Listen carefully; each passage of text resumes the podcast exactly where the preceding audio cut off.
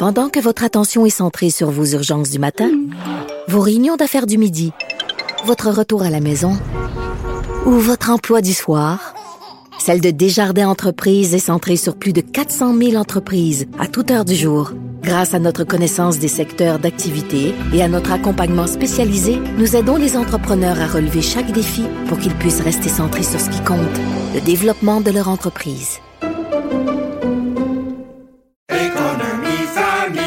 Ici Ricardo. Et Émilie, marchand d'IGA. On a envie de vous inspirer à bien manger. À moins de 5 la portion. Suffit de repérer les produits valeurs sûres et de les cuisiner avec une de nos recettes. Les valeurs sûres, c'est bien pensé, hein? Bien sûr! Détails sur IGA.net. Vous vous demandez si les plantes ressentent de la douleur? Ou encore, comment est-ce que les daltoniens voient le monde? Le balado en 5 minutes est pour vous. Explorez la science, l'actualité et l'histoire en un temps record. La Feu, en collaboration avec le gouvernement du Québec, est fière de propulser la série Balado en cinq minutes. Ne laissez pas les questions sans réponse plus longtemps.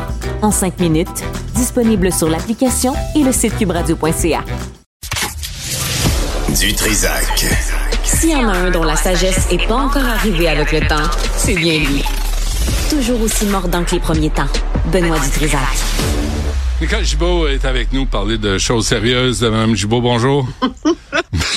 bonjour, Benoît. Ben, c'est vrai, pareil, tu sais, c'est des, des choses oui. sérieuses. Tu sais, 12 ans de prison euh, pour un, un homicide involontaire, c'est relativement sérieux. Regarde, il faut remettre euh, les faits en contexte parce que on, on a tous euh, entendu parler de ce, ce décès d'une femme voisine d'un individu à Brownsburg, Chatham. On a vu le vidéo, c'est dur. On avait des, il y avait un petit mot avant la- de voir la vidéo. Les gens qui cliquaient là. euh, attention, ça va être très difficile. Je comprends parce qu'on voit la dame marcher, Ouais. ramasser des branches, etc. Et là, euh, elle aperçoit l'individu euh, qui est l'accusé ici. Elle l'aperçoit en haut de la côte, sur le dessus d'une clôture, avec une arme. Et là, elle sait c'est très bien ce qui s'en vient parce qu'elle part à courir et euh, le reste euh, s'ensuit. C'est-à-dire qu'elle a reçu, je sais pas combien de petites balles, une- en tout cas Ouais. une quantité industrielle de, et elle est décédée. Donc, elle est accusée de meurtre au premier degré. Mais c'est devant le jury. On n'a aucune espèce d'idée pourquoi et comment c'est arrivé à un homicide involontaire autre que le fait qu'il y a eu des directives. Tu sais, Benoît, euh, c'est c'est sûr que euh, lorsque on a un, un- un verdict devant un jury, très difficile à en appel, sauf si on soulève des questions de droit euh, en matière des directives, ce que le juge a fait comme directive au jury. Et ici, on a parlé de défense de provocation. Euh, il aurait parlé le juge de défense de provocation, il aurait euh, discuté de ça. Donc, la, la couronne dit, c'est sûr que c'est là-dessus qu'ils ont fondé leur décision d'homicide involontaire, mais à leur avis, c'est complètement faux. Euh, on ne devrait pas prendre la défense de provocation dans un cas comme ça, parce qu'une défense de provocation, il y a une certaine instantanéité. Sais, c'est sur le coup, là. Ouais. Mais là, on voit le monsieur s'installer. Puis de toute façon, ça faisait des années qu'il y avait une chicane entre ces deux-là. Mais c'est pas les chicanes de voisins euh, se soldent pas toutes comme ça, là, et heureusement.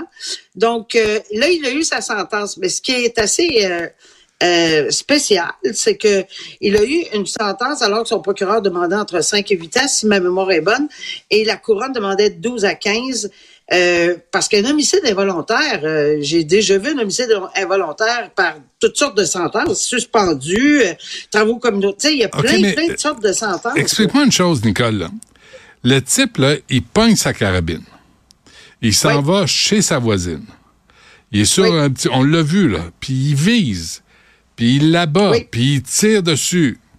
Comment ça, est-ce que ça peut être involontaire pour l'amour du ciel? Non, mais c'est parce que c'est le on- homicide. Laisse faire le, le reste, là. Mais non, c'est un homicide. Ben, c'est pas Par pareil. rapport, non, mais c'est parce que c'est par rapport au, euh, au meurtre premier degré avec euh, préméditation, ce que la Ben, couronne voulait. c'était pas Ou prémédité, le meurtre ça? deuxième degré. Pardon? C'était pas prémédité. Il pogne sa carabine, il s'en va chez Pour sa la voisine. couronne, oui. Ben, clairement. Pour toi? Clairement pour la couronne. Regarde Benoît, clairement pour la couronne. Ouais. Et c'est pour ça qu'ils sont en appel de ce verdict-là. Mais demander, me demander ou se demander, quand même qu'on le demanderait jusqu'à demain matin à l'envers, à l'endroit, qu'on se pitche ses murs, on n'aura pas la réponse parce que le jury qui délibère, avec les directives qu'ils ont reçues et la preuve qu'ils ont entendue, sont arrivés à ce verdict-là unanime. 12 citoyens qui ont vu la même vidéo que toi et moi, qui ont entendu toute la preuve, sont arrivés à cette décision-là. Mais la couronne n'est pas du tout satisfaite de ce verdict Ouais. en disant que il le juge aurait commis une erreur de droit. Et c'est là qu'il va être intéressant de suivre. Est-ce que oui, c'est une erreur de droit d'avoir parlé de la défense de provocation parce qu'il était en chicane pendant des années. Il la voyait encore se promener sur le terrain. Il pensait qu'elle coupait ses arbres. Elle aurait pu couper ses arbres. Il y a, il y a une preuve qui a été faite que ça existait. Il y avait une chicane. Ben oui, mais alors, voilà pourquoi. Mais là, il y a eu 12 ans. Ce que je m'en allais dire, c'est que souvent, il y, a des, il y a des sentences en matière d'homicide sont loin d'être une 5, 6, 7, 8 ans comme ça. 12 ans, je pense que le tribunal a dit que c'était... euh, Je pense qu'on voit là vraiment euh, que le juge a dit, euh, regarde là, euh, ça pour moi, là, c'est c'est vraiment très sérieux ce qui est Ben, arrivé J'espère. J'espère, oui. que les, que les, que les jurys l'aient interprété, la provocation, est-ce que la Cour d'appel va rétablir, va redonner un deuxième procès? Ouais. À ce moment-là, peut-être qu'on n'expliquera pas la défense de provocation de la même façon. Parce qu'un voisin, un voisin malade mental, là, pas drôle. sais, cette pauvre femme-là le, le, Ouais. le- le toléré pendant des années. En tout cas. Euh, euh, La famille euh, Betté vient de recevoir quoi, des documents de la Sûreté du Québec? Ben ça, c'est toute une, une saga qui tourne autour. Évidemment, on s'en souvient. La semaine passée, on a jasé ensemble. Ouais. Ça dure, ça dure, ça dure. Pourquoi? Parce qu'on est en matière de requête préliminaire. On n'est pas au procès. Civil. Il n'y a pas de procès criminel. là. On est au procès civil parce que oui, Betté et sa famille, M. Betté et sa famille poursuivent la Sûreté du Québec et le procureur général pour faire une histoire courte, 10 millions. Parce qu'ils ont porté atteinte à leur réputation, parce qu'ils ont bâclé plein d'affaires, se sont acharnés, bla bla bla, et ils ont énormément de paragraphes dans leur action euh, qui fait en sorte qu'ils blâment la Sûreté du Québec et le, euh, procureur général d'avoir fait euh, une enquête vraiment pour le cibler, les cibler, puis pas d'autre chose, avec vision tunnel.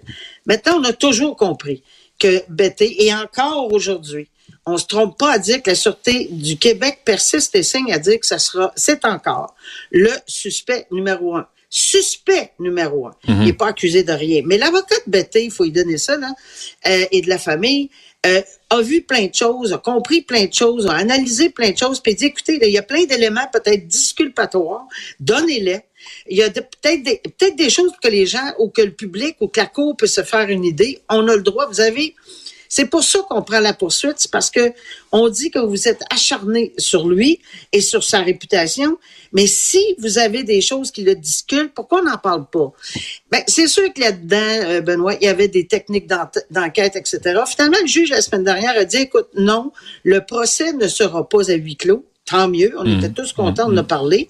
Mais le procès va se faire lorsqu'il y aura une preuve à déposer ou débattre. Euh, euh, le juge va, va évidemment entendre les, les parties pour savoir si oui ou non il peut le divulguer.